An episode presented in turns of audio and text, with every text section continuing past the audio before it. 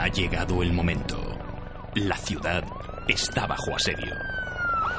Solo un equipo será capaz de defenderla una vez más. Ellos son... Bat Señales. Eh, espera, espera, espera. ¿Bat Señales? ¿Qué clase de nombre para un equipo es ese? Si se llamaran Batman Incorporated o los Vengadores de los Grandes Lagos todavía. Y encima nunca hablan de Batman. ¿Pero qué coño es esto? Vale, vale, vale, ya lo digo. Bat Señales, el podcast favorito de Batman.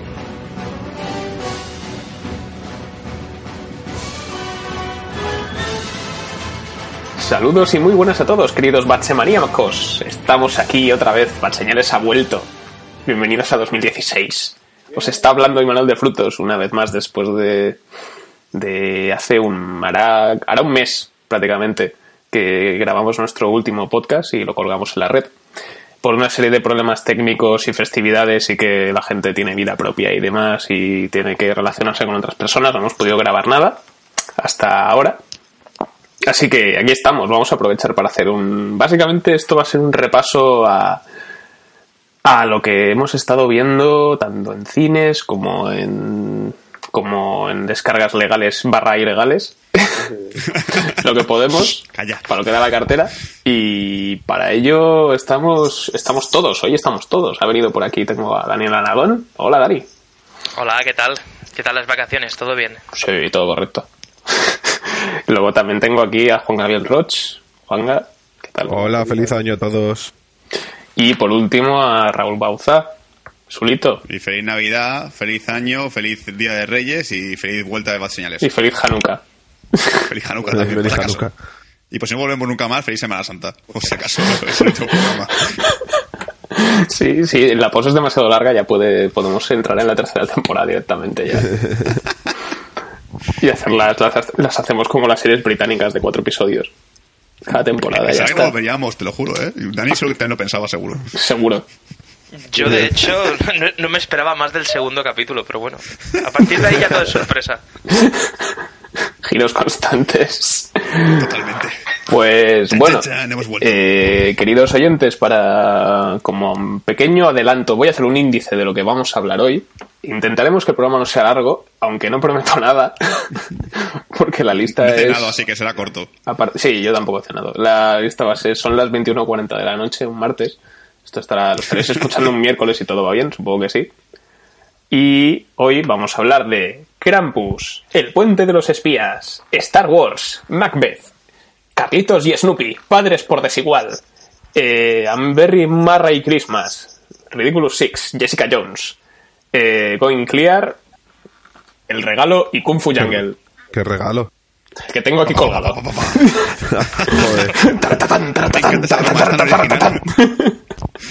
No está ensayado. No, que va. ¿Y pues, ¿Estáis esto es seguros? mucha mierda, ¿eh? Es, es lo que os iba a decir. Yo solo con Star Wars tendría para tres cuartos de hora. Ya. No, no, no, déjate. No, lo que pasa es que lo, lo de, Star, lo de Star Wars va a ser de- así todo muy brevemente y ya haremos un programa aparte como todos los podcasts del mundo. Ya, Pues- ya me espero a Rogue One, no pasa nada. No Hoy será, será resumen. Exacto. Sí. ¿Sabéis que el padre de... Intentaremos no hacer spoilers. Intro música. ¡Entra música!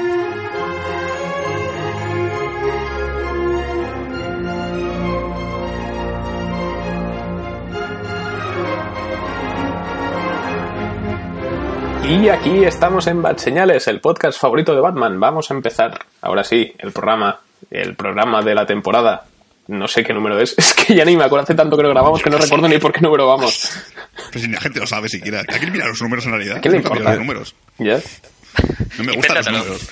Invéntatelo. Isma, tú di quincuagésimo noveno y nadie sabrá cuál es. Eh, Lo, lo digo en números romanos y ya está, el XV. Programa, programa número 100 y así la petamos. Sí. El Especial, número 100 debe molar un montón. especial programa 100. Hashtag. Va señales 100. Bueno, pues vamos a, vamos a retroceder en el tiempo hasta el día 4 de diciembre, si no me equivoco. Y... ¿Qué teníamos este fin de semana? Hablamos en su momento de la película de Ron Howard, En el corazón del mar, y nos dejamos algunas en el tintero. La primera de ellas es Krampus, Maldita Navidad. Dirigida por Michael Dugerty, una especie de, de mezcla de comedia-terror. Y me parece que algunos de vosotros la Yo no la he visto. Pero. Sul y Dani la habéis visto, ¿verdad? Si me equivoco. Sí. ¿Y qué tal? ¿Qué me podéis Correcto. contar de, Krampusy? Vale, yo creo que por, creo que en temática navideña es la película de las navidades, ¿vale? si quitamos Es de- como- de es como lo. Sí, sí, porque es como ocurre en Navidad y tiene sentido todo. Y básicamente Krampus nos cuenta la historia de que, bueno, de que la sombra de Papá Noel, que se llama Krampus, es un ser malvado que ataca a las familias que se portan mal en Navidad. ¿Vale? Pues no- nuestro protagonista es una familia que siempre, siempre quedan día de, na- de Navidad y todo el tema y no se, no se aguantan, no, se- no se soportan ninguno de ellos.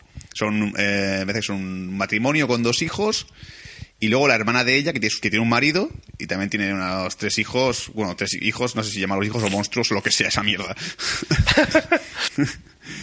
y luego está la abuela, la abuela alemana que tiene acento alemán y mola un montón porque es la que cuenta la historia de Krampus y dices, hostia, vale, esto, esto mola. En mi, en mi pueblo había un Krampus malvado que atacaba. Y todo ese rollo. Vale, pues básicamente, pues el día de Navidad, el Krampus ataca. Y va atacando a de la familia uno a uno hasta que llegan a una conclusión final muy bonita. ¿Qué decir de la peli? Vale. La peli, mm, creo que Dani está acuerdo conmigo en que la peli mola bastante, ¿vale? Y a mí me recordó un montón a Gremlins, lo cual es muy guay porque Gremlins mola mucho y es casi todo animatrónicos, hay poco digital. Lo que a lo mejor la peli está un poco mal repartida porque el inicio es muy comedia, es en plan gags todo el tiempo, familia que se odia en la mesa, comentarios con punzantes y tal. Y luego está el terror, que terror para mí da miedo. ¿vale? No es terror de decir, hostia, me estoy acojonando, sino decir, hostia, qué mal rollo de película, me cago en la puta, un payaso de cerámica. ¿Qué O sea, no es no es un miedo en plan el Rubius eh, haciendo gameplays del Outlast, ¿no? No, no, por Dios, no.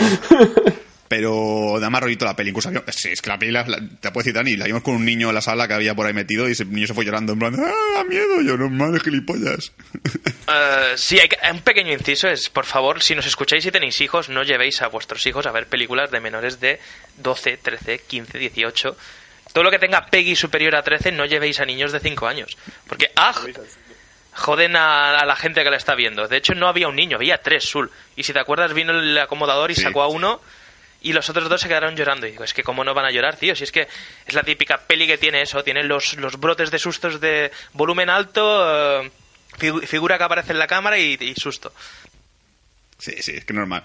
Y decir así, sin entrar no soltar spoilers, que la peli, si no me ha gustado del todo, fue culpa de Dani, porque es un cabrón, ¿vale? y es porque el señor, mm, cuando estábamos en la, la conclusión final de la película, me contó un final alternativo que él había pensado que mola mucho más el final de la película, ¿vale? Y te jode la película porque dices, me cago en la puta, quiero el final de Dani, tío. Solo, solo para, que, para no soltar spoilers sobre la peli, solo decir que el final de Dani tiene un Papá Noel, un Papá Noel mazado gigante, ¿vale? Yo solo digo eso. Mi final mola más. Yo, a Sí, ver, tu, no, tu final es la hostia. No voy a resumir más la peli contigo porque ya la has hecho muy bien. Me ha hecho gracia lo de la- es una familia que se discute y tal. Es una familia normal, como cualquiera. No, Sí. Es decir, si existiese Krampus no, no le bastaba un día para, para atormentar a todas las familias que discuten en Navidad. Pero sí, sí, la verdad es que está muy bien hecha, está, está bien dirigida. Me gusta mucho el tema de animatronics, que no sea digital todo, eso está muy bien. Se echa de menos de vez en cuando. Y mi final, os voy a contar cuál es mi final. Mi final básicamente es lo que decía Azul. Es imaginaos que esta, esta familia está sufriendo, van desapareciendo uno a uno, no sabes qué pasa. Y imagínate que soy en eso, las risas de fondo de... "Oh, oh, oh, oh". Soy un pla. Vibra al suelo y aparece ahí Papá Noel, se quita el abrigo, está tomazado con un bazooka en la espalda. Es la última vez que me jodes, Krampus. Es que es maravilloso, quiero ese final. Es que Sería la, película te, te da, te da, hay un momento en el que dices, aquí pegaría un montón que aparece Papá Noel de golpe, ¿sabes? Y es que es con un, con un reno infernal o algo por el estilo. Dices, sí, sí, sí, joder.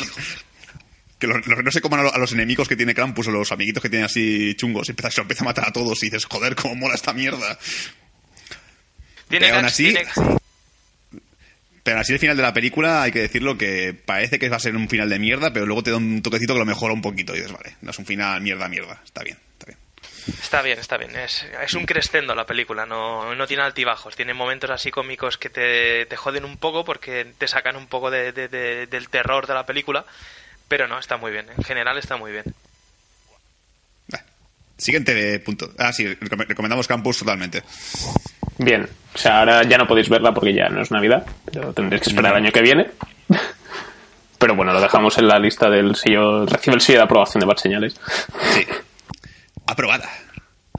Muy bien, pues pasamos a la siguiente película. La siguiente es el último proyecto de Steven Spielberg, nuestro querido amigo Steve, el que hizo que su no vaya a las playas desde el año 96.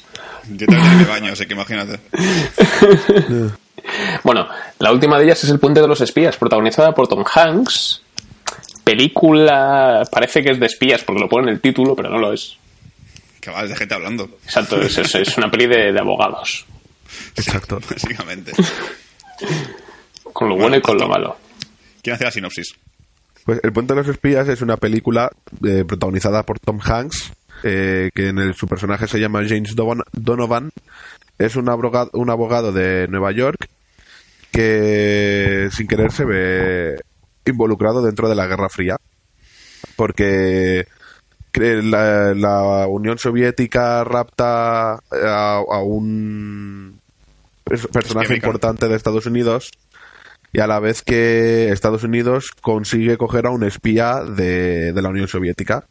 Entonces él, como abogado, decide ir a tope por salvar la vida de este, de este espía ruso, porque le ha caído bien, y, va a Rusia a negociar el, intercambio de- del, del espía que tienen ellos por el espía que tienen, por el espía americano que tienen los rusos. Y más o menos se complica un poquito la película y la vida de Tom Hanks en este viaje, porque coincide con, con eso, con lo que ha dicho la guerra. Eh, la CIA le mete en problemas, Sí. eh, luego, cuando está a punto de conseguir intercambiar los espías, los rusos o los alemanes, creo que lo que consiguen pillar a otro, que también es americano. Entonces, Tom Hanks, porque es súper buena persona y súper compasivo, quiere salvar a los dos, intercambiar dos por uno y la acaba liando mucho. Aunque, no, no diré nada que es spoiler. Sí. Al final hay un puente. Sí. Exacto. Solo, solo diremos eso. El puente de espías es literal, no es una metáfora de nada. Exacto. Aunque bueno, es el puente del espía, porque espía solo hay uno. Sí. Ah, bueno, no, Sí, el piloto también es que sí. espía. Bueno, más, es- más que un piloto no, realmente no, no va a espiar, va, bueno, sí va a espiar pero con su avión. Que el avión es el espía en realidad, Sí. que el avión por el ruso. Está mal hecha la película. Está mal planteada. Sí. Cambiaré de, de- de- le daremos su avión americano si nos devuelve a nuestros días. bueno. Pues en general, bueno, vamos a decir que nos apareció el puente de los espías, porque resumirla está muy bien y básicamente lo que yo voy a decir es que creo que se me hizo un pelín densa. No sé si os pasó, que a partir de la segunda mitad del film es como... Sí, Esto es importante. como... Realmente eh, todo, todo es tan relevante, tan relevante que él tuviese que defender al, al espía en el Tribunal Supremo. Es que- yo es que también me pasa con el personaje de Tom Hanks que tengo un cierto amor-odio en esta película, porque no sé en qué punto para ser un buen samaritano a ser un cabezota, ¿vale? Sí, eso es Porque es verdad. como, es buena persona pero todo el tiempo, pero no, no, es que defender, que defender ya, pero tío, que, que tu familia está en peligro, que la gente piensa que eres un traidor hacia tu patria, no hay falta que lo No, no, no, sí, hay que defenderlo al máximo, a tope, como dice, como ha dicho Juan, a tope, yo lo defiendo, me cae muy bien. Que si, encima dijeses, no, es que a lo mejor el hombre tiene dudas de que sea un espía de verdad. No, no, desde el principio te deja claro que es un espía de verdad. O sea, no, eso no hay ningún. Es un espía así o así. No lo típico de, no, es un inocente que han dicho que es el espía, no. Es espía de los malos, además. Pero le cuenta una historia chorra de que el hombre firme, de que la gente en Rusia, pues como que, como que está obligado a hacer eso y no sé qué. Y el otro, como, ay, pues te voy a defender para siempre y para toda la vida. Que se joda mi familia y mis hijos. Yo te, yo te quiero, ruso. ruso comunista alemán. Ay. Pues a, mí no, a a mí me- pensaba que se me iba a hacer pesada. De hecho, hay una parte, como habéis dicho en, eh, por ahí, por el medio, que dice, dije, uy, aquí va a ser cuando se me hizo pesada. Pero de repente no, no vi nada, no, no se me hizo densa. Y me tengo que considerar súper fan del actor que hace de espía ruso. Sí. Porque la frase es, es, es- es un actor que durante toda la película no cambia nada su gesto. Está todo el rato súper serio. Y la frase de no estás preocupado. ¿Por qué? Eh, cambiaría las cosas. ¿Es la re- ¿Eso serviría de algo? Eso me encantó. O sea, a mí tú habías visto la película, Dani. Eh, no, no la llegué a ver, pero no por falta de ganas. La verdad es que me la pintaron bastante bien. No, no fui porque he estado bastante liado estas navidades. No, a ver, lo que yo en general de la película lo que voy a decir es que es una buena película con toda la, con toda la ley. Es la mejor, creo que es de lo mejor que ha hecho Spielberg en, recientemente. Pero es eso, la historia no me parece tan, tan interesante como, como cabría esperar. Yo es que no soy muy fan de los entramados, de los entramados abogaciles y temas legales. A mí estas cosas me cuestan un montón. Y la película se me atragantó un poquito ya, digo, a partir de la mitad, cuando la trama se complica y es idas y venidas y demás. Pero bueno, aparte de eso, es Spielberg en plena forma otra vez. O sea, si no fuera por, por temas puramente de guion y de, de gustos propios, yo creo que es una bastante buena película. Y bueno, no sé si tenéis algo más que, que añadir del Puente de los Espías. Por mí no. No, ¿verdad? Bueno, Yo no puedo. Que- que a mí no me mató, básicamente. exacto. Bueno, pues vamos a saltar a lo gordo. No sé si sabes lo que es. Lo gordo. Empieza por, empieza por ese Se acaba en Krampus. y tiene número. Tiene Krampus, otra vez. Krampus 2. Pues estoy hablando de Star Wars, el despertar de la fuerza, dentro música.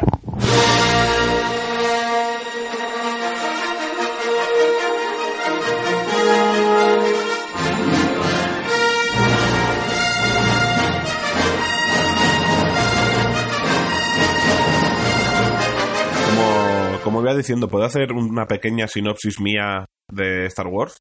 Si Pues- no preferís la mía, sí. No, yo es, yo es corta para, eh, para perder ahí un poco el hielo, romper el hielo, quiero decir, y luego ya la tuya, Dani. No, mejor cuando hagamos el programa de Star Wars, que lo vamos a hacer, lo sabéis, Joder, es inevitable. no y así eso que Dani haga su sinopsis. No, no, yo- mi, mi sinopsis es ridícula. Ya, ya. Yo prefiero que lo haga Dani luego. Bueno, pues di. Es un refrito del episodio 4. Bien. Qué original, Juanga, no me lo esperaba. Dios mío, La primera vez que lo oigo. qué original. Vaya, tú sí que eres un refritro, cabronazo. Juro que lo dije antes de leerlo, ¿eh? Refistro. Bueno, pues Dani, eh, háblanos un poco de, de Star Wars, El despertar de la fuerza, esa película desconocida que nadie ha visto. Vale, yo antes de hacer el, eh, el resumen, eh, voy a deciros que esperaba profundamente Que fuese eh, fiel a las novelas que se escribieron allá cerca de los 90 o así. Eso es culpa So- tuya porque se dijo hace un, más de un año que no iba a ser así. Sí, sí, se dijo, pero tenía la, la esperanza y como, como de que volvería, habría algo de eso. Pues no. Pues no, pero bueno, ya, ya os digo que leeros las novelas valen mucho la pena, son mucho más entretenidas. Imaginaos que un mundo en el que es al revés de lo que nos tienen acostumbrados. Es un universo plagado de Sith rebeldes por todos los planetas y los hijos de Han Solo y de Leia se dedican a cazarlos. Eso es interesante. ¿Qué nos, da ¿Qué nos dan ahora en esta película? Pues nos dan eso, un refrito de la 4, como ha dicho Juanga. Muy bien ambientada, muy bien eh, interpretada, los actores son prácticamente todos nuevos, así que da, da bastante lujo. Y tenemos a un malo, malísimo maloto, que empiezas viéndolo así, en plan, haciendo cosas muy guays, te enamoras de él y dices, Dios, sí, un malo que es la polla. Quiero, quiero ser su, su, su putita, quiero, quiero ser su, su aprendiz. Dices, bien, chachi. ¿Qué pasa? Que a la media hora ves que tienes como, tiene berrinches, tiene cosas que, que no te acaban de convencer, esto de que saca una espada y se empieza a cargárselo todo. Pero bueno, deciros que el malo al final es una puta mierda, básicamente. Y que os quedéis con que la chica está muy buena y eh, el negro está muy bien. Es muy guapo. Es un buen, es un buen negro.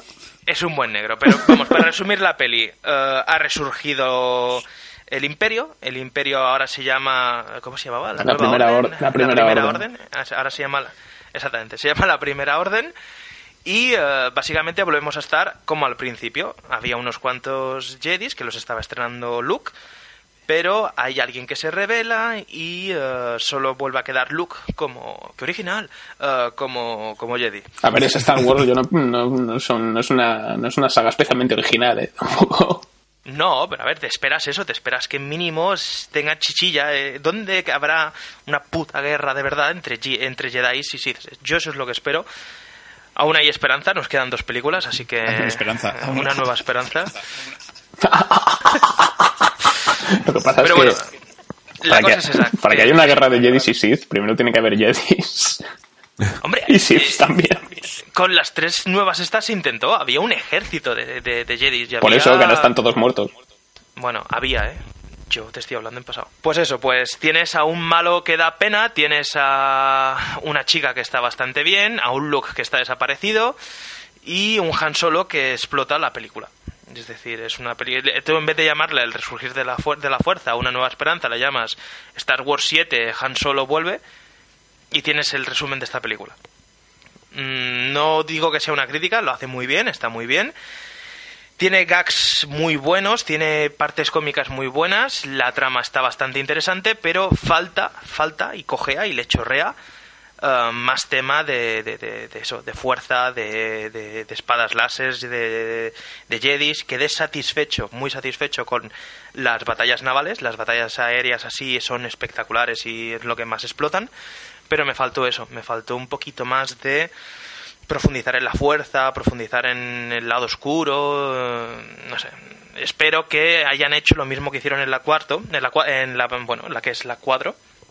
eh, y nos hayan dado lo peor de las nuevas sagas en esta primera parte. Es que creo que tiene- hay que partir con la idea de que como es una es la séptima parte, pero también estás como estás metiendo cuatro cinco personajes nuevos. Entonces, bueno, cuatro esencialmente y entonces es como vamos a centrarnos primero en esto, en que molen los personajes nuevos. Y para eso necesitamos, si metemos además una trama que mole, igual la peli nos dura cuatro horas. Entonces, yo entiendo que hagan un poco un refrito de, que tampoco soy muy fan de que hagan otra puta estrella de la muerte, pero lo acepto. O sea, si a cambio tengo a al puto Poe Dameron que sale 10 minutos y ya quiero chupársela, ¿sabes? o Rey, que está muy buena y es muy buena actriz y el personaje es súper guay, pues Y está muy buena. Y, es, y se parece a Natalie Portman. Y está muy buena. Pero bueno, aparte de eso, mm, a ver, ya hablaremos de ella más adelante, pero yo salí muy satisfecho las dos veces que la vi. Yo. A mí me decepcionó bastante. Y lo primero que salió de mi boca cuando el malo se quita la máscara es: oh, por Dios, vuelve a poner. Sí, bueno, eso todos. Es como, Dios mío, ¿por qué tiene las orejas tan grandes? Y la nariz. y la nariz. Yo tengo, tengo también una esperanza. Esto eh, de- tuve una teoría. Sé que algunos de, lo que nos, de los que nos seguís eh, habréis leído o visto la saga Crepúsculo. Yo el personaje de Kylo Ren lo comparo con el personaje de Jacob de Crepúsculo. Tú cuando ves a Jacob en la primera, Si quiere follar a un bebé, spoiler, eso ya has dicho el final de, de- de la peli, pero bueno. les estoy ahorrando el sufrimiento, ¿vale? Yo, yo lo único que quiero comparar es eso, es que yo creo que nos están intentando vender a un Kylo Ren que es un niñato, un inmaduro, un chico que aún se tiene que desarrollar y tal, eh, y nos lo van a poner en una segunda o en una tercera entrega, porque no ha fichado para la segunda, de momento, eh, bastante más espabilado, bastante más fuerte, bastante más malo, que es lo que le falta en este. Porque vamos, Yo creo. que- Perdón. Didi. No, sí, que, que vamos, que, que yo quedé bastante decepcionado porque, a ver, tío, eres quien eres. eh, te ha entrenado Luke, eres un Jedi, eres un Sith, es decir, no, no, no te puede venir una tía que acaba de tirarse un pedo y acaba de descubrir que tiene, spoiler, la fuerza, y te dé una paliza, y que después venga un negro, spoiler, y coja una espada y esté a tu nivel. No, no puede ser. Bueno, ten en cuenta que, que a Kylo Ren le pega un tiro el blaster de Chihuahua, que aquello revienta Stormtroopers. Sí, bueno, y a Luke le cortaron la mano. Es otra cosa que me faltó, es decir, con la cantidad de cosas que tienen en común esta peli con las anteriores, y una cosa que me faltó fueron mutilaciones. Fueron mutilaciones porque siempre hay eso, siempre hay una mano cortada, una pierna. eh, Principalmente manos. Sí, sí, pero a ver, es que coño, estamos hablando de espadas láser, que eso corta como mantequilla. ¿Y lo único que se hacen son heriditas superficiales? No, no. Me faltó eso, tío. Me falta un poco de realismo. Córtale un brazo, córtale una pierna. Han pasado 50 o 60 años más. Es decir, habrá más prótesis mecánicas y más buenas. No sé. Le faltó explotarlo. Desde mi punto de vista, faltó explotar mucho la, la película. También es verdad que estamos hablando de que Disney ahora eh, se mete por en medio y Disney no quiere que sea tan sangrienta, no quiere que sea tan violenta. Es, eh, ha provocado que tenga un director diferente cada película porque no están cómodos haciéndolas. Bueno, es comprensible. Yo Bueno, y también porque les costó 4.000 millones de dólares la, la compra de, de la licencia, entonces tienes que recuperar la inversión antes posible y luego ya sí eso, haz lo que quieras. Bueno, pues que no, Que lo, también. no lo quieran recuperar tan rápido. Exactamente, y eso también, por eso. Yo tengo más, yo creo que tengo un- yo creo que van a molar más los spin-offs, estos que están haciendo ahora. Porque como habrá menos expectativa, la gente podrán, igual les dan un poco más de libertad, pero eso ya, eso ya lo veremos. Sí, lo, lo- lo mejor de esta peli es que te deja tantas cosas así por descubrir, tantas cosas por debatir, que es que igual la peli dura, ¿qué duraba? ¿Dos horitas? Dos horas y cuarto, una cosa así. Pues lo bueno de esta peli es que no parece que sean dos horas, a mí se me hizo relativamente corta. De hecho, le di un segundo visionado y además en el cine. Es decir, mira que he ido pocas veces a repetir una película, pero la primera salí no muy contento y dije, le voy a dar una segunda oportunidad. Y es verdad que con un, tras un segundo visionado me gustó más lo que, lo que le falta. Las carencias que tienen destacan todavía más cuando las ves una segunda vez. Pero bueno, es más que aceptable. Para mí es una película de 7-8. Y lo bueno de esta peli es que después te deja para debatir horas. Porque yo después he estado debatiendo horas con amigos y tal. Sobre qué puede pasar, sobre quién es quién, sobre qué pasa con qué. Es, es- eso es lo que más me gusta una peli. Que te dé después para hablar. Que no sea un verla, salir del cine y me he olvidado. que además curiosamente estuve investigando un poco unos, report- unos vídeos, unos artículos que estuve viendo en, en YouTube y tal sobre el episodio 7 y que ahora actualmente el Imperio contraataca es para muchos y yo me incluyo la mejor de, la- de Star Wars ¿no? pues en- hubo había ex- extractos de críticas de, de revistas de la Variety de la New York Post de la época de cuando se estrenó el Imperio contraataca y la- todas decían, ay, es muy parecido a la 4. es como, eh, es lo mismo otra vez. Entonces, las cosas ponen, el tiempo pone las cosas en su sitio y a lo mejor con el episodio 7 tenemos suerte y, y se acaba y se recoloca otra vez. Porque también las precuelas cuando se estrenaron no nos parecían tan mierda como ahora. también porque éramos No. críos, pero bueno. Sí, a ver, lo bueno de esta peli es que es una mezcla de las nuevas y las antiguas. No, no desagrada, no deja indiferente a nadie. Lo único malo es eso, es la cantidad exagerada de puntos en común que tiene con la 4 y parte de la 3. De hecho, yo me metí en un foro y creo que había hasta 60 cosas en común entre esta película y, y la tercera y la cuarta. Cosa que te dice, que te hace pensar, dices, ¿quién ha escrito el guion? Esto lo han pasado otra vez por... le han dado tipex a la secretaria y le han dicho, borra nombres y... Y lo importante lo cambias. Es que, no sé. Eso de la estrella de la muerte, que, a ver, está bien, pero es que ya cansa. Es decir, mira, antes la estrella de la muerte era del tamaño de la luna, ahora es del tamaño de Júpiter. Oh, ¿qué vamos a hacer? Tiene el mismo punto débil. ¡Yujú! Viva el contratista, en serio. Es... Al contratista. Yo solo quería añadir de que tengo mis sospechas y coincide con mucha otra gente que Kylo Ren va a pegar una sorpresa muy grande. Pues sí, más le, más le vale.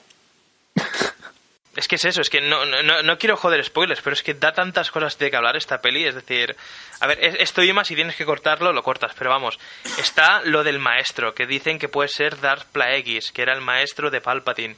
Está lo de Kylo Ren, de cómo puede volver. Está sobre lo que les pasa a Chewie y a, y a Han Solo. Está los orígenes de... ah, de la chica, de- de, Rey. De Rey. Está también BB8, que a mí... B- ¿BB7 o BB8? Nunca me acuerdo. BB8. BB8. BB8 para mí es de lo mejor de la película. Es, es, es, es un R2D2 pero modernizado. Es... Lo, que- lo malo de este bicho es que el peor enemigo de este bicho son unas escaleras. Es decir, es, es una puta pelota. Le pones una escalera y ya está. Es como el, es como el enemigo de Robocop.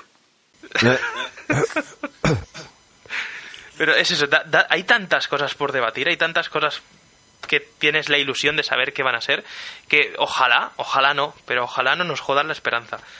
Y no nos jodan las ilusiones y nos digan al final, pues mira, esto es esto, esto, esto, y plano y, y simple y ya está. Yo espero que sea un poco más curradito.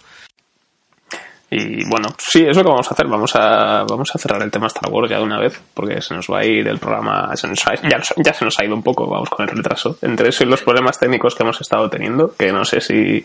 que supongo que alguno ya se habrá dado cuenta, pero Sul está teniendo problemas de conexión ahora mismo y no conseguimos meterlo otra vez. Entonces vamos a ver si con, se arregla un poco la red y, y lo podemos meter otra vez. Pero bueno, Sul vuelve. Voy a saltar a la siguiente película que se estrena el 25 de diciembre, llamada Macbeth, que supongo que a algunos ya les sonará, porque Shakespeare, ya sabéis.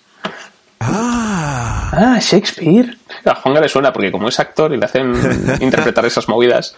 No, no, por suerte no. Bueno, pues Macbeth, una versión que tenemos aquí después de unas cuantas ya, que hemos podido ver en la gran pantalla a lo largo de, de los años, dirigida por Justin Kurzel y protagonizada por Michael Fassbender y Marion Cotillard. Es una película que yo ya vi hace bastante tiempo en el Festival de Sitges. Bastante, bastante potente. Lo que pasa cosas buenas y cosas malas que, voy a decir, porque no voy a hacer una sinopsis de Macbeth, porque al ser literatura universal es como un poco absurdo hablar de, de la sinopsis de Macbeth. Que es un señor al que unas brujas le dicen que va a ser rey y que no tendrá descendencia. El tío se vuelve loco, se carga al rey, se hace rey, empieza a haber muertos por todos lados y se chala. Y su mujer también. Y ya está, no hay más. Esto está condensado aquí en una... No llega a las dos horas la película, lo cual es un poco contraproducente porque parece que dura un poquito más. Es una historia bastante densa. Básicamente, además la vi en, en versión original y todos hablan con acento escocés. Entre eso y el inglés, el inglés retórico, mantiene la retórica de- de Shakespeare, es complicado seguir la película. Pero se compensa mucho por porque Fassbender está genial y Cotillard también está muy muy bien, el resto del reparto está muy equilibrado, nadie sobra. Y visualmente da para paja, o sea, es uno de los las secuencias de batalla son una pasada y sobre todo los últimos 20 minutos de película donde el todo se tiñe de rojo, no sé si lo habéis visto en el tráiler. Sí. Es porque el, el bosque se incendia en el bosque y todo se tiñe de rojo. Y es brutal. Es una pasada, lo lleno de humo. Entonces es una película que yo, si os si queréis ir al cine como, como experiencia audiovisual, es una película que vale mucho la pena. Además, si piensas que el Kurzel, el director, ha sido fichado para dirigir Assassin's Creed, si, y además tiene el mismo director de fotografía, aquello puede, puede molar bastante. Y mira que me daba pereza la película de Assassin's Creed, pero después de ver Macbeth, me lo estoy pensando dos veces. Pues yo la sigo queriendo. Y yo también.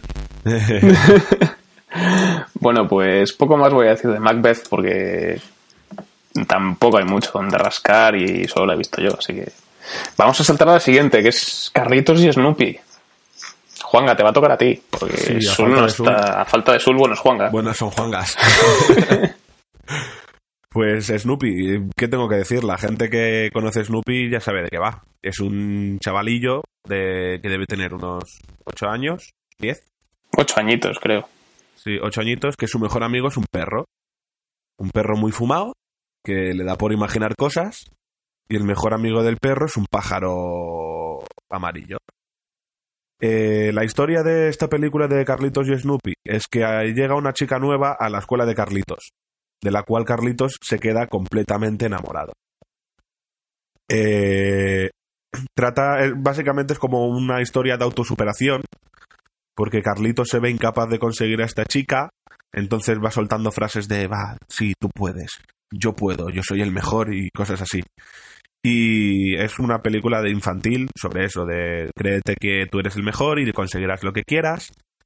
Cosa que me sobra de la película, la historia alterna no, alternativa no, la historia aparte que mete sobre Snoopy, que Snoopy se inventa una pedazo de historia donde su caseta es un avión de la Segunda Guerra Mundial que lucha contra el varón rojo, eh, aparece una perrita de la raza de Snoopy que no ha aparecido nunca en la serie, si no voy mal, que eh, No me Snoopy suena. está enamorada.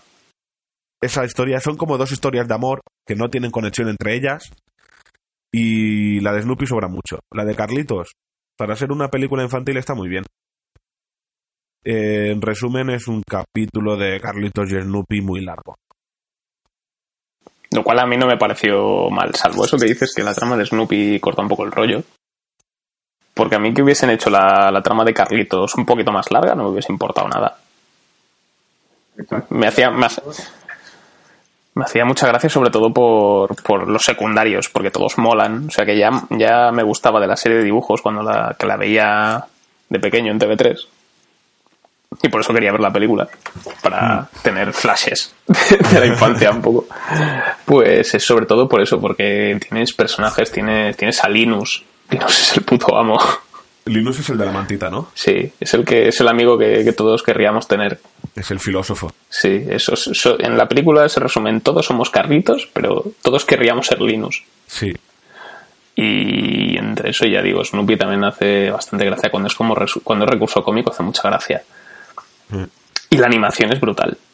Sí, la animación está muy Está buena. súper bien, porque no es, no es 3D fluido tal cual, sino que intenta mantener un poco el tono y el estilo de, de la serie. Lo cual es un detallazo. Luego tiene esos puntos cómicos con la hermana de Carlitos y Linus, que la hermana de Carlitos está enamorada y es una acosadora brutal. Luego está la morena que está enamorada, no me acuerdo del nombre, que está enamorada del pianista, que es otra acosadora aún más bestia. Y bueno, unas risas te llevas. Sí. Y también el cochino. A mí me gusta mucho cochino. Cochino, sí. Soy fan de cochino. Pero bueno, yo creo que aparte de eso, salvo eso, la subtrama de, de Snoopy y tal, es. Me parece, me parece en general una peli bastante buena de animación. No es tan de la. por debajo de. O sea, no es Inside Out, porque no, no juega en la misma liga, pero está muy bien y yo la volvería a ver tranquilamente. O sea, no. Snoopy también se lleva el sello de aprobación de, de Bad Señales. Y vamos a saltar a la siguiente película que es. pues está protagonizada por dos amigos nuestros que son Will Ferrell y Mark Wahlberg. Padres por desigual. ¿Esta la, la ha visto? ¿No la ha visto Soul? Padres por desigual, sí. Eh, como he dicho, no es una película que yo iría a ver al cine, ¿vale? Ya empezó así. ¿Y, y por qué? Porque es una antigua comedia chorra que ves descargada y dices, ah, está bien, está detenida. ¿De qué va Padres por desigual? Pues nos cuenta que Will Ferrell es un padre que... No es un padre, es una persona que ha entrado en un matrimonio, que tiene un hijo y... Hostia, que vas explicando, hostia. no es un padre es un padrastro, ¿vale? Es el padrastro eh, porque se ha casado con una mujer que tiene dos hijos. Y él quiere ser un buen padre. El problema es que cuando la mujer le cuenta al exmarido que se ha casado con otro- se ha vuelto a casar, el exmarido va allí para intentar robarle la familia. Eso se ve ya en el trailer directamente que mm, porque Mark Wahlberg es el típico guay y tal, chuleras, que, que nunca quiso tener hijos, pero al final tocó tenerlos y no quería. Y claro, cuando ve que Will Ferrell está en su territorio, pues él va a quitárselo. Y básicamente la película solo es- esta pelea que hay entre, Mac- entre Will Ferrell que es el típico tontito, que es buena persona y tal, y luego está Mark Wahlberg que es el chuleras, guay, que tiene una moto, que vive aventuras y que lo pasa de puta madre. Eh, ¿Qué decir? La peli tiene un par de destacables, es decir, no, puedo decir más que te vas a reír seguro, porque ya directamente con ver a Will Ferrell dando un balonazo a una, una, a una tía en un partido de baloncesto ya te descojonas. Y oí un niño decir que, porque la niña le dice a Will Ferrell lo típico de, "Va, pues, ¿me puedes acompañar al baile de padres y hijas? Y es como, sí, sí, y se pone a llorar Will Ferrell. Y dice, mamá, ¿por qué llora como una puta? y cosas así. Y sí, la verdad es que tiene un par de gags destacables, pero no iría a verla al cine. Es decir, la descargaría. Si es fan de Will Ferrell, sí iría a ver, la vería seguro sí o sí. Si te gustan los otros dos, es un poco inferior a los otros dos, pero también el- la combinación Walver y Will Ferrell a mí me hace mucha gracia, porque Walver es un tío que debe hacer comedias. No sé por qué hace películas de acción todavía este hombre. Pero deje ya. Que o haga, o haga comedias o haga un villano de Marvel, pero que deje de hacer películas de acción porque no, porque no me pega. Hostia. Hostia, pues molaría, molaría, ¿eh? O sea, como, como superhéroe de Marvel. Pero un- el, típico superhéroe de Marvel así, tonteras, de esos que es típicos que sean villano secundario que la caga siempre, pues yo ya pondría ya a este hombre. y eso, en general, pues descargadita o la compráis en DVD o lo que queráis, de forma legal o ilegal, pero yo la vería así. Y, na- y nada más. Bueno, pues creo que se nos han acabado las. O sea, al final se ha hecho corto, porque hemos acabado los estrenos de cartelera que, que hemos estado viendo estas navidades. Porque no hemos visto nada de la semana pasada, porque todo nos importa tres cojones. Básicamente, No, no, ni, ni Joy, ni Maggie, ni Legend. Exacto. Y eso que Maggie lleva filtrada la hostia. Pero. Pues vamos a acabar la parte de cartelera y vamos a saltar a una de nuestras secciones favoritas, que es Netflix. estrenos de Netflix. Aunque yo no he visto nada en Netflix, pero bueno. Bueno, pero...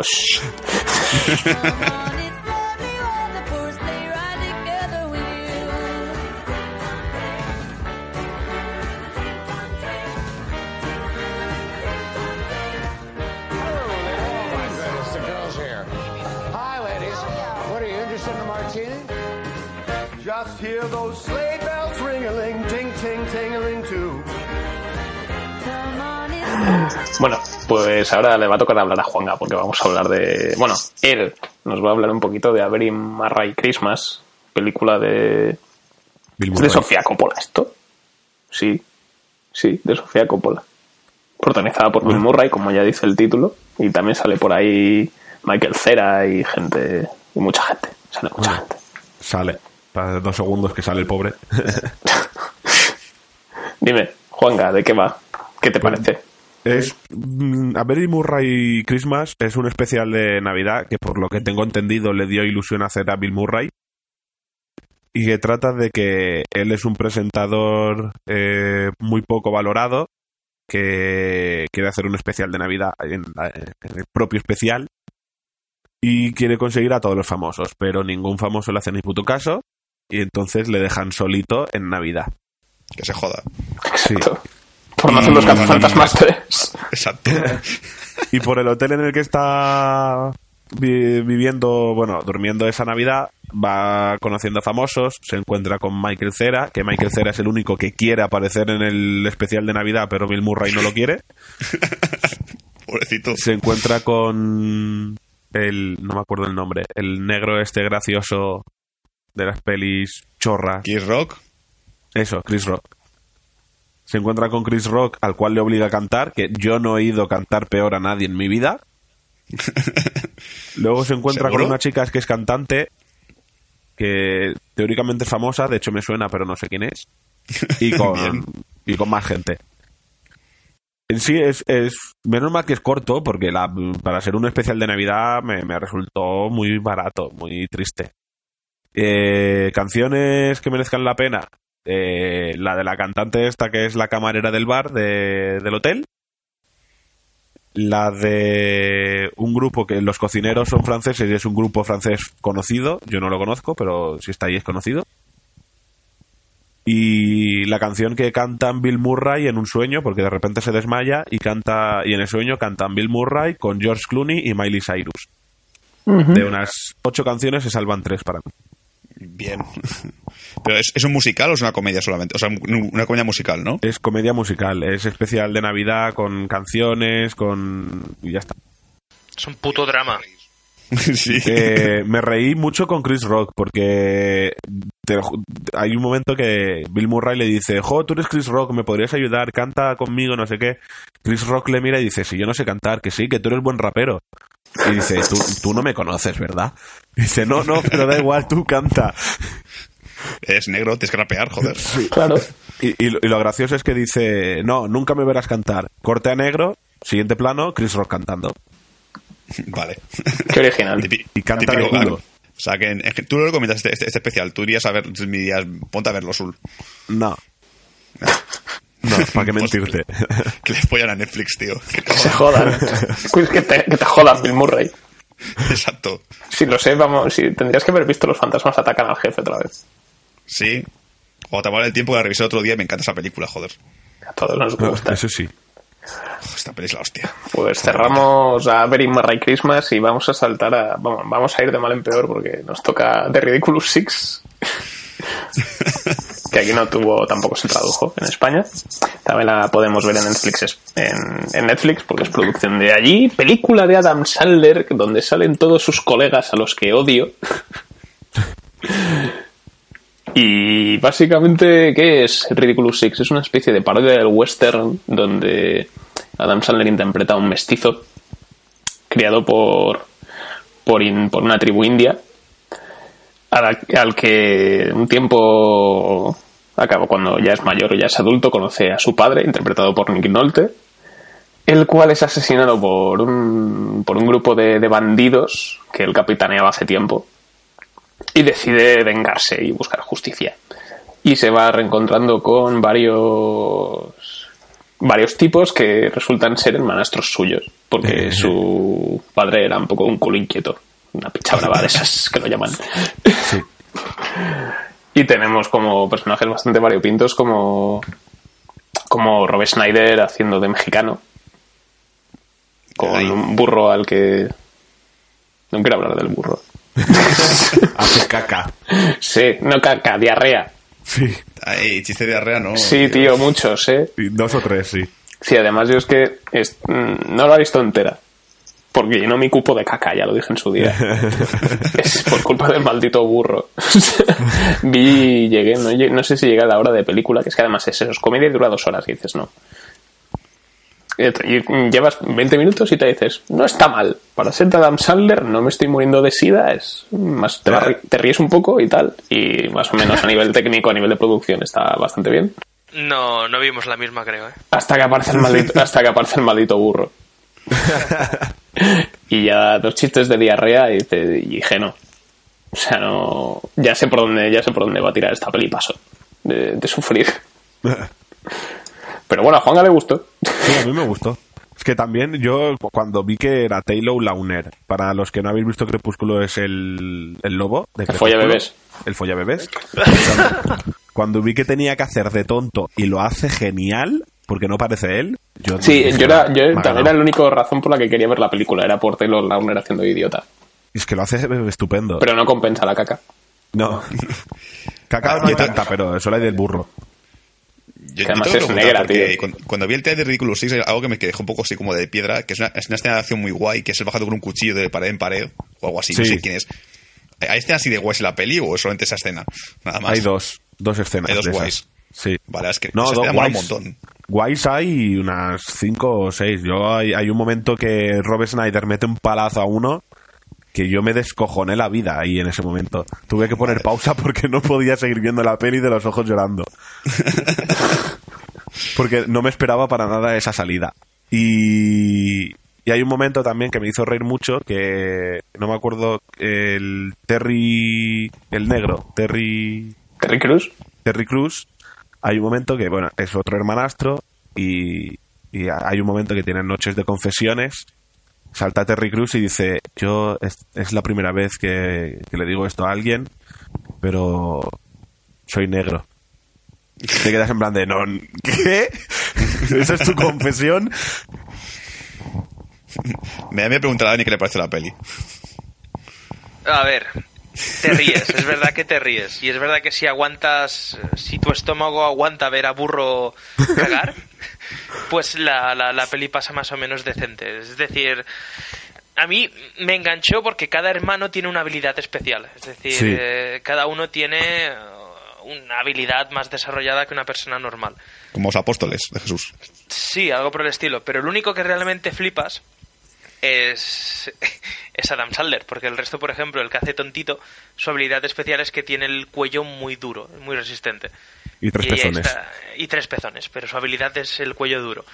¿Por qué tiene esa habilidad? Pues para tener una escena cómica en la que va a un pueblo, insulta a una chica o no sé coño y le ahorcan. Y el tío está jugando con la horca como si fuese un columpio mientras que le están ahorcando.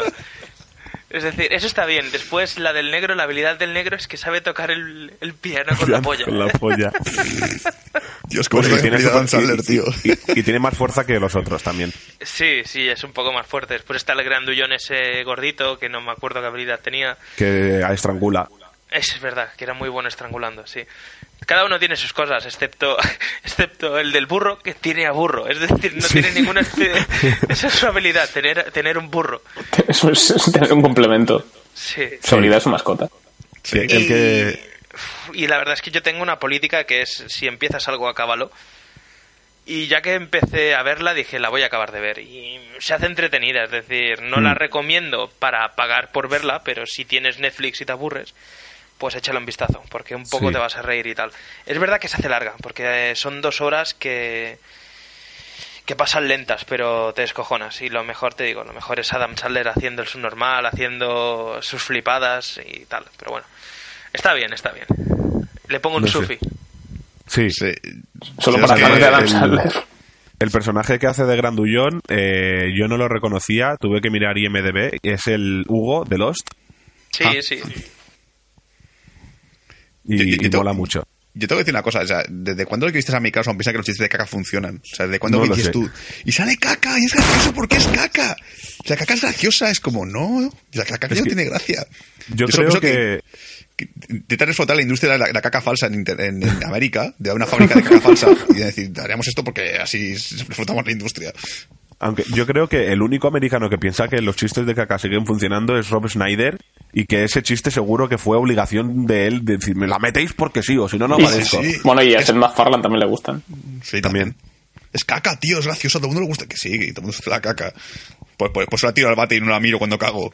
Porque, porque me encanta verla, te jode. bueno, Bueno, podemos saltar a lo siguiente, que por lo que tengo puesto aquí es Jessica Jones. sí. Que no vamos sé a- explicar. Es que la, la vamos a dejar para un programa aparte, pero bueno. Sí, ya no, ya hay especial, bueno, más que nada, porque ya, ya hacer un especial de Jessica, Jessica Jones ahora es una chorrada, ya, ¿para qué? Para la que la he yo. visto, la he visto. Para, para ver la Juanga, básicamente. Pero, ¿qué decir? Así rápidamente. Pues Jessica Jones es una chica detective que tiene super fuerza y básicamente empieza a descubrir una serie de, de- de crímenes, no. Descubre un caso en el cual es, es filtrado su, está metido su exnovio, que es el hombre púrpura o Killer Grave, como llaman en la serie. Que este hombre tiene una habilidad especial de que todo lo que dice la gente lo hace. ¿Vale? Es decir, si yo te digo ahora mismo, Dani, te de hostias, pues te das de hostias ahora mismo, porque lo he dicho yo. Y. Juan ha dicho Dani, da igual. Ah. La cosa es que la serie, si esperas que sea un Daredevil, no es un Daredevil. Ya lo digo. Es decir, la calidad es muy inferior a Daredevil, diciendo que, que sería la mitad de, la- de buena que Daredevil. La mitad. Es que Daredevil es muy buena, ¿eh? Sí. ¿Cuál es el problema de Jessica Jones? Que le, que le sobran capítulos. Le sobran un montón porque la trama se pone muy pesada a veces. Luego, el final es de verdad que en la partida del episodio número 8 o 7, me parece que es, pega un subidón en la trama que dices, joder, joder, joder, ya, ya, ya, fera, fera, fera, tranquila. Pero lo que es en los primeros episodios, salvo el primero que te engancha un dices, a ver que esto es nuevo y tal, a ver cómo va la cosa, el resto es redundante todo el tiempo. Es, vas a pillar a Killer Grave, vas a pillar a Killer Grave, vas a pillar a Killer Grave. Ay, casi lo pillado. Dices, No, casi no, otra vez, Killer Grave otra vez. Y es como ya, pesaos, hacer algo, hostia. Y luego otro, otro problema de Jessica Jones son los secundarios. Que Jessica mola un montón, el malo mola un montón. Eh, ¿Cómo se llama el otro? El, el otro superhéroe, Manol. Luke Cage. Luke Cage también mola un montón. Pero estos personajes son un coñazo de cojones. La amiga protagonista es un rollo, la, las vecinos son un rollo, porque Jessica Jones tiene vecinos, vive en una casa con diferentes personas y son todos un coñazo de personas. El policía, que es un personaje que entra por la capítulo 3 o 4, también es un coñazo de personaje y es como, joder, Hasta que pasa lo que pasa. hasta que pasa lo que pasa.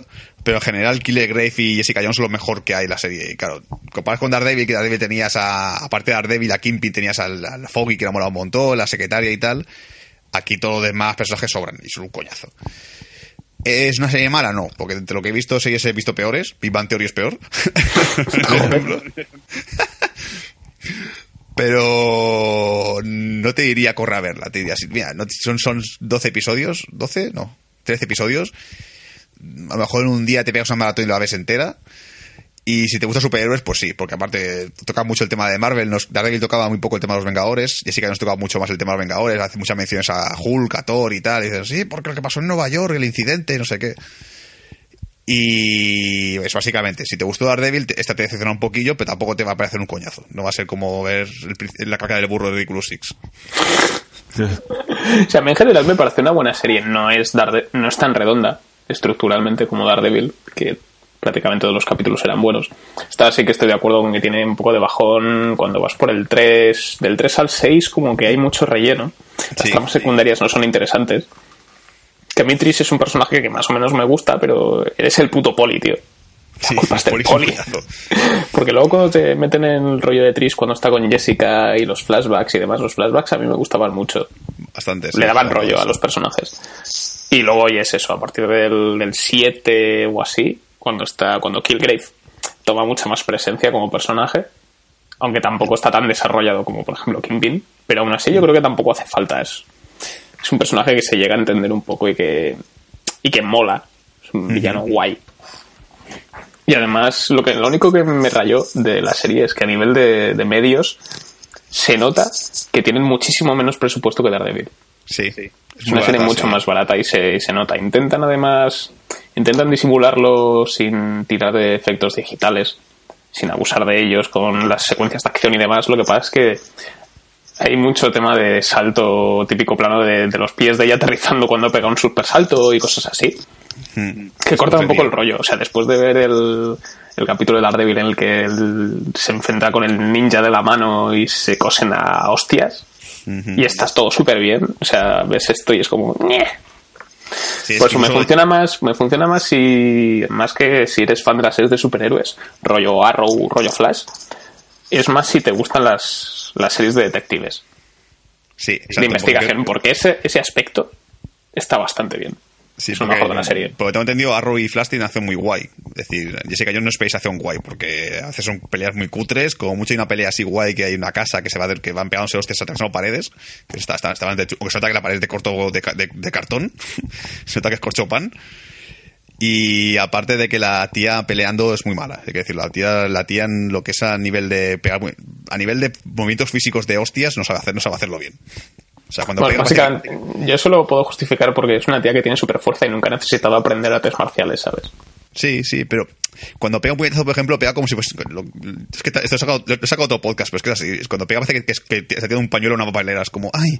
Toma, tonto. y eso. Lo dicho, creo que, por ejemplo, los que son fans de Arrow y Flash, creo que Jessica Jones no les va a gustar si, van, si esperan ver algo así, porque no es ni Arrow ni Flash.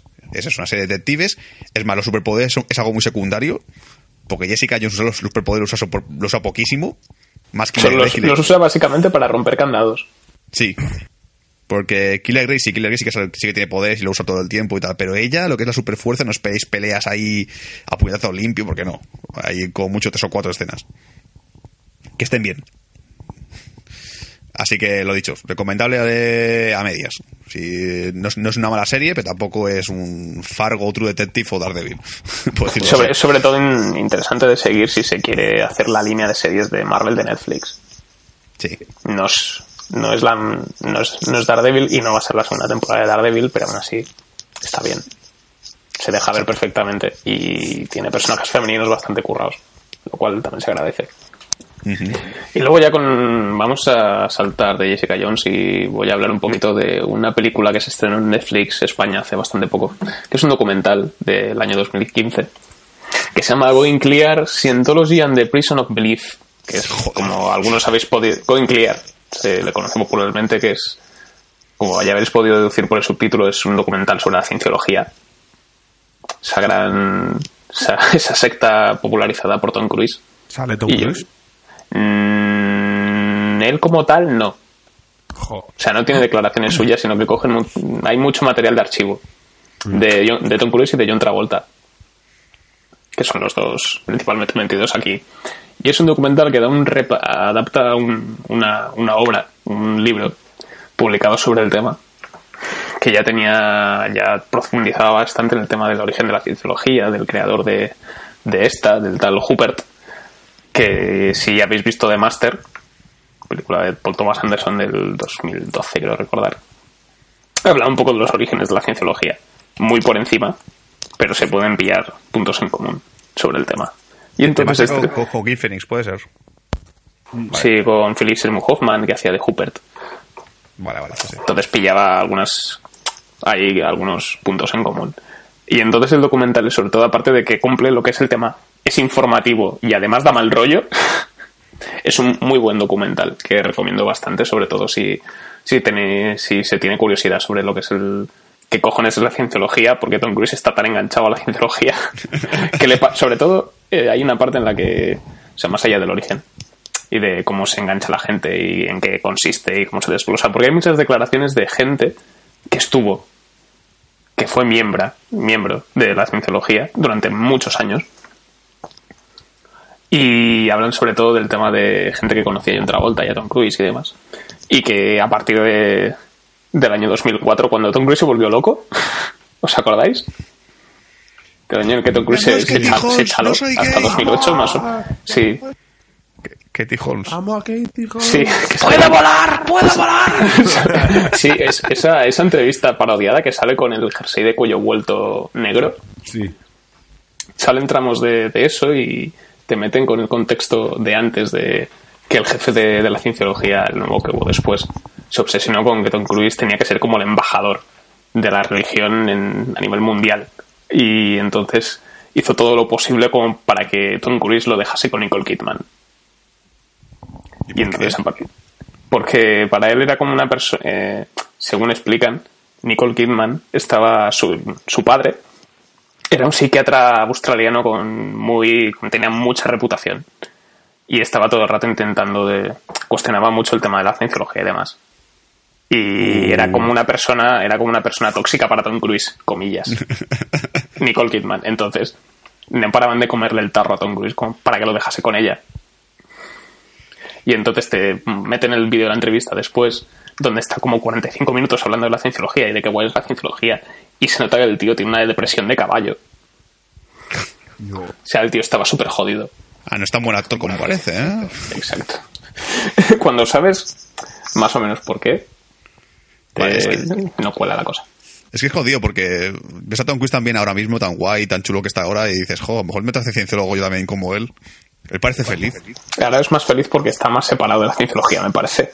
Yo creo que sí, ¿eh? Porque es que Misión Imposible 5 fue muy guay. Sí, porque ya cuentan que la mitad de los 90 hasta el 2000 y algo, Tom Cruise estaba muy, muy desvinculado de la cienciología. ¿Y qué hizo en los 90? Misión Imposible. La 1. Por cierto, ¿la, la cienciología tiene algún tipo de, de- de dios o de cre... No sé, es- ¿hay algo así especial que tenga cienciología que mole? A ver, ¿Orgías tipo secta o qué? es muy curioso. No, es muy curioso porque te lo explican también en, en South Park.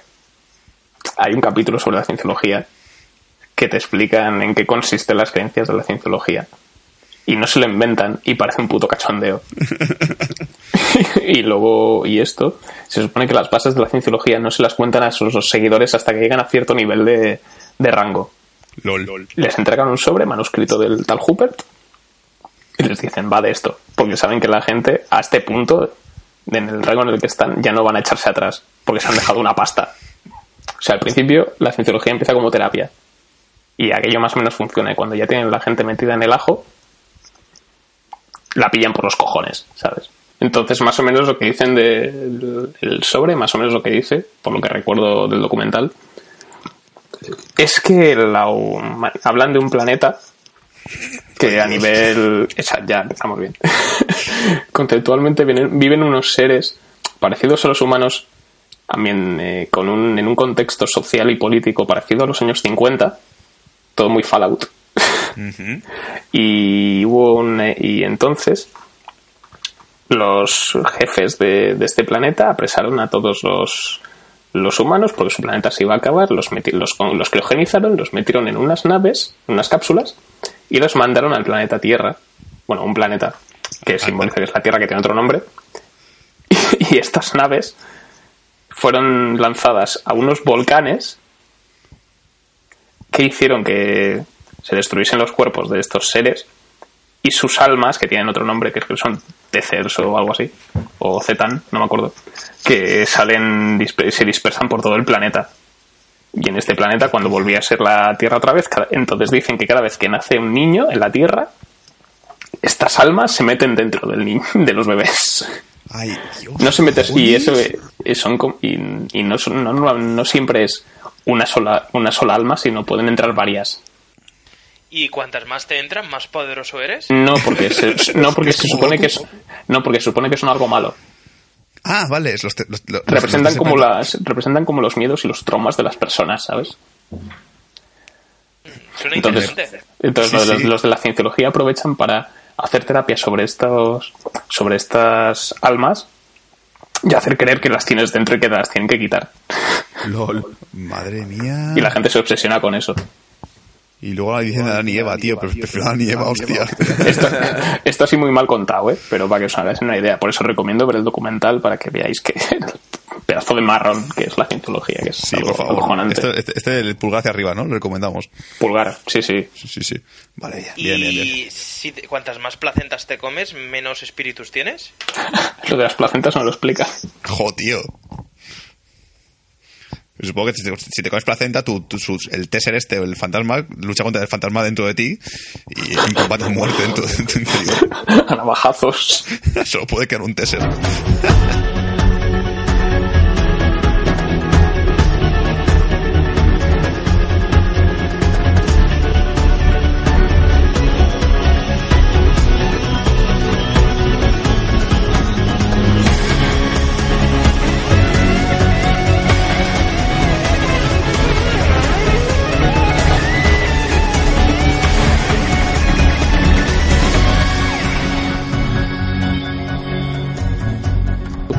Voy a empezar primero por, por Kung Fu Jungle, que es una película hongkonesa de artes marciales que se editó hace, hace un par de semanas que se estrenó en, en nuestro país, en DVD y en Blu-ray. Aquí no llegó. y luego ya hablaré de la siguiente. Kung Fu Jungle. ¿Qué es Kung Fu Jungle? Yo os voy a explicar qué es Kung Fu Jungle, porque es una, como ya he dicho, una peli hongkonesa de artes marciales que yo la, la sintetizaba como el silencio de los corderos con, con Kung Fu. ¿Por qué digo esto? Porque hay un... ¿Caníbal? No, hay un asesino en serie que se dedica a matar a, a varios maestros de, de, de diferen- las diferentes ramas que, que forman parte del Kung Fu. Y un antiguo preso, que está metido en la cárcel por un delito que no cometió y demás, eh, decide prestar su ayuda a la policía a cambio de que, de que le liquiden la condena. Entonces, a nivel conceptual, es como si el prota fuese un poco Aníbal Lecter, pero sin ser hijo puta. Y tienes a, al, al Billy el niño, al Billy este, del silencio de los corderos, que no recuerdo su nombre. El que se escondía al pito. Entonces es un poco, sí, en realidad la- es una, es una peli de artes marciales bastante chorra, pero al estar protagonizada por Donnie Yen, al que algunos conocéis como Ip Man, Sí. Que es básicamente el puto amo. Man. Ip Man, película que recomiendo desde aquí. La 1, la 2 y la 3. La 2 no tanto, la 1 sobre todo, la 3 ya veremos. Y base- bueno, a grandes rasgos, Kung Fu es eso, la típica historia de policías con hostias, como ya podía ser, podría ser una película de Jackie Chan perfectamente, lo cual no es ni bueno ni malo. Y además es eso, está, la- las coreografías están todas súper bien y además aprovechan lo de las diferentes ramas del Kung Fu para que haya variedad en los combates. Entonces hay uno que, por ejemplo, está especializado en puños, otro en patadas, otro en agarres, otro en espadas. Y tienes una pelea diferente de cada cosa. Ah, pues qué guay. Eso siempre es divertido. Siempre- Pokémon- plan Liga Pokémon, me mola. Sí. O sea, o sea, y Kung Fu ya- Jungle dentro de la franquicia de, de Kung Fu Basket, Kung Fusión y Kung Fu Kid, ¿no? Kung Fu también. No, no, espero que no. Y Kung Fu Panda. No creo que el de Ip Man se rebaje.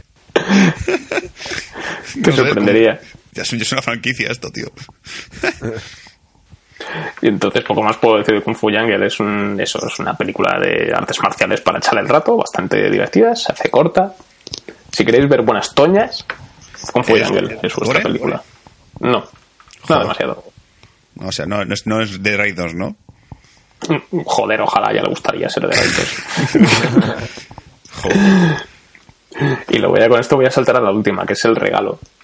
El Película que se iba... Esta tendría que haberse estrenado hace dos semanas en cartelera y se retrasó hasta hasta mitad de febrero. Y me jode porque quiero verla. Me jode mucho. Eh, Y es una película que te gustaría mucho. Sí, pues ya el, el me da mucha curiosidad. Sí, es que, bueno, esta sí que voy a hablar un poquito. No voy a hablar mucho en la sinopsis de qué va la película, porque al ser un thriller tiene un puño de giros repartidos a lo largo de la historia que están bastante bien y no los voy a estropear. Pero básicamente tenemos. Es la primera película dirigida por Joel Edgerton, que principalmente es conocido por, por actor, por ser actor. Que le pudimos ver en, en La Noche Más Oscura haciendo de militar. Sale también en Warrior, una película que nos estrenó con Tom Hardy, que recomiendo muchísimo. Ha salido en Black Mass hace poco, si no recuerdo mal. Y ahora pues escribe y dirige su primera peli. Y también no es protagonista, es como es el villano de la, de la peli. Y también el tío está muy muy bien. Que es básicamente un matrimonio protagonizado por, interpretado por Jason Bateman, nuestro amigo Jason Bateman y, y Rebecca Hall, que se mudan para empezar, a empezar un poco de cero, con con trabajo nuevo y demás, a la ciudad natal de él. Y el primer día que, a los pocos días, aparece un tal gordo, que resulta que era un antiguo compañero del instituto de, de, de él, del marido. Y es un tío muy amable, quiere quedar con ellos, les hace regalos y demás. Y ellos como que empiezan a sentirse incómodos porque el tío sea tan hospitalario. Y intentan darle largas y pasar de él, pero el tío no para hacerles más regalos. Hasta que la cosa se vuelve tensa y se complica y sobre todo el marido se chala bastante. y no voy a contar más. Eh, Hasta ahí puedo leer. Exacto, sí, hasta ahí puedo leer porque sobre todo Jason Bateman me ha sorprendido muy gratamente en esta película. Porque Hace, hace bien drama, se lo prima, porque es el, es, el primer, es el primer papel dramático que hace en su puta vida. Sí. A nivel de cine, por lo menos. Y el tío está muy bien, está muy convincente, muy, muy guay. Y sobre todo es eso, es la típica película que en las manos equivocadas podría ser un puto telefilm de sobremesa de Antena 3. es como, eh, es un poco como, como perdida, ¿sabes? Que Que si sí, la dirigiese alguien que no fuese lo bastante competente sería un, un churro. Y la típica película que ya has visto 50 veces. Y con este, por suerte, con este tampoco pasa. Y no es, Es no un es thriller. condón. O sea, se puede ver dos veces más. Se- pues, tú le habrías le habrías varias veces esta película. o sea, No me acordaba del pelicondón. peli Un condón. pelicondón. Tenemos un especial de pelis condón un día de estos. Sí, sí, sí. O por- ojalá. Son otras películas que tienen un giro demasiado grande y que ya una vez dices, ¿para qué si llamas el giro? Sí. Tengo unas cuantas. No, yo creo que funcionaría la segunda vez. Es que claro, esto es hasta que no. Las pelis condón, hasta que no las ves por segunda vez, no ve si es peli condón o no. Sí. Con algunas. Esta yo creo que se sostiene bastante sin depender del giro. Sobre todo porque los personajes funcionan mucho. Pero sí, yo creo que es el típico giro que cuando lo ves sabiéndolo en la película dices, ah, vale, por eso hace esto. Y por eso pone esa cara cuando ese personaje dice tal cosa. Vale. Que es lo que a mí me mola de, de las segundas. De ver por segunda vez este tipo de pelis. O sea, Sí, es, sí. es lo que mola de cuando en perdida ves a Ben Affleck por ja- cara de gilipollas. ¿Sabes? Dices, claro, tiene sentido ahora. Sí, yo creo que funcionaría en esta película. Sobre todo es eso, que es una ópera prima y o sea, es un tío que está muy curtido en rodajes y, en- y trabaja con actores y sabe trabajar con actores porque él es actor. Pero aparte de eso, a nivel de dirección es bastante potente. Funciona muy bien. Mira que Joel Edgerton tiene una cara muy rara, tiene cara como de cerdito. Ya, tiene cara como de, de persona abrazable. Sí. ¿Te han hecho daño esos niños mayores? Ven aquí, dame un abrazo. Shh, calla. Por eso, yo es, una- es un thriller que recomiendo mucho. Es además de, creo que se estrena el día febrero, no sé si es el día 12 o el día 15. Espero que no pille con Ave César o con la de Masacre, porque entonces va a tener un problema. 12 de febrero. Sale el 12 de febrero. Coincide con, con. Uf, no se va a comer una mierda. Porque tiene Zulander 2. Ah, no, y, y, y otra más. Zulander. Y Zootropolis. Vale, ya está. Buah, buah. Qué follón. Qué follón. Zulander- follón. ¿Creéis que Zulander 2 la va a pedar? Yo espero. Me- A ver, me da, mucha, me da mucha pereza Penélope Cruz, pero. Sí. Ay, sí. A ver. Pero Benedict Cumberbatch. Yo no- me, me da miedo, pero te reconozco que vi el tráiler y vi el momento Justin Bieber y solo por eso la voy a ir a ver. Y, y ya ha habido quejas sobre la película por el tema de, de Cumberbatch, porque dicen que se mete con los, con los que la gente es sexual, que va en contra de ellos. Vaya gilipollez. Ya, ya, ya, siempre hay gente que se queja de todo internet. Pues a mí me hace gracia. Porque es un transexual y se ríe de eso, y a mí no me gusta porque tengo pito y coño y me cabrea. Y ese Pero rollo eso, de eso- mí- pero eso es hermafrodita. Eh, Pues lo que sé, la gente que se ha operado. Transexual, ¿no? Sí. Pues Pero asexu- operado. a- asexual es otra cosa. No, no, trans- el, el- supuestamente es transexual, el personaje que hace el. pues, es- porque no sabe si es tío o tía, no sé qué, y pues le dice, ¿tú qué eres tío? o Entonces, tía?". entonces Soy no es ambos. transexual. Entonces no es Entonces transexual, es- es... ¿Cómo se llama? Los que son... que parecen chicas, pero son chicos. Hermafrodita. No. Andrógeno. No, no, no. eh, eso, andróginos. Gente muy rara. Bueno, además es Eso. que la, gente- por la gente rara se ha quejado. ¿Y, y La qué? gente rara. La gente rara. Solo raros, los normales están contentos. Dani, que es, que son señales si no nos metemos con un tipo de, de etnia o de nacionalidad. Sí, nos hemos portado muy bien hasta ahora. ya, tocaba meterse con alguien, ¿no? Estamos oxidados. Putos andrógenos de mierda. Hijos de puta. Andrógenos, estrógenos. Ahora se lo a todos, cabrones, y es el infierno. Ay, ya está.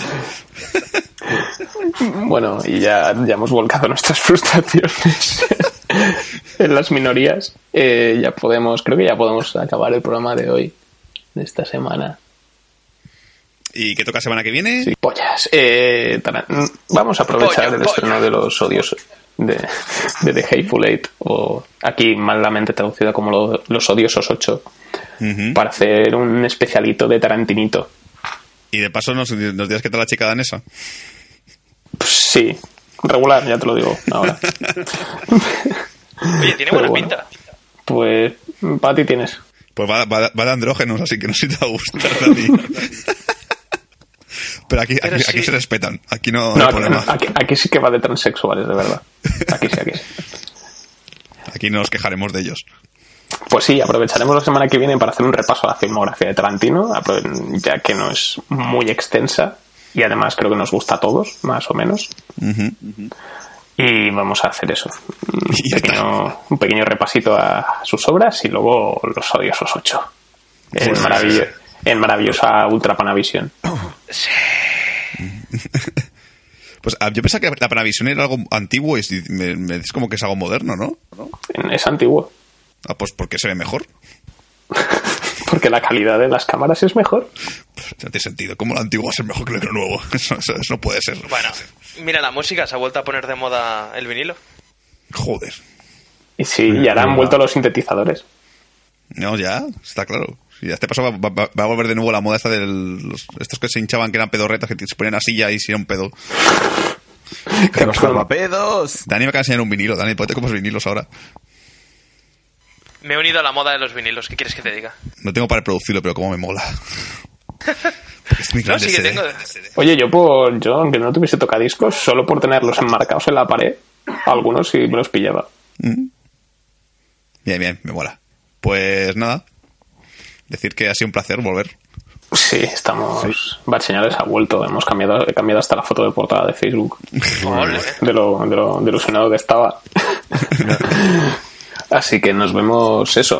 Como sabéis, ahora sí, otra vez, nos podéis escuchar en Evox. Este programa lo podéis escuchar en Evox y en iTunes también. Y tenemos, sobre todo, para estar al tanto de nuestras actualizaciones y demás, podéis seguir nuestro, nuestra página de Facebook y también de Twitter si nos queréis escribir algo, si queréis comentar alguna cosilla, si creéis que se nos ha ido de las putas manos esto de repasar toda la Navidad. O, o- o- O si- o- o queréis que paremos ya.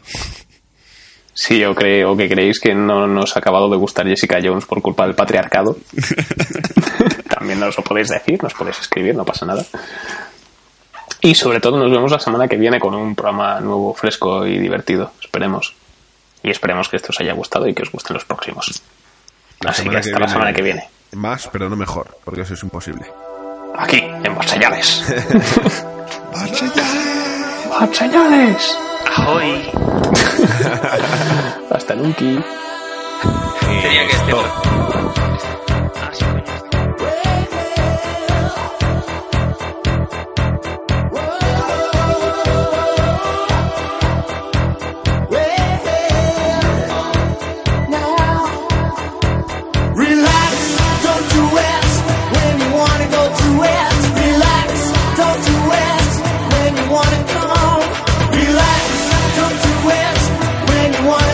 you?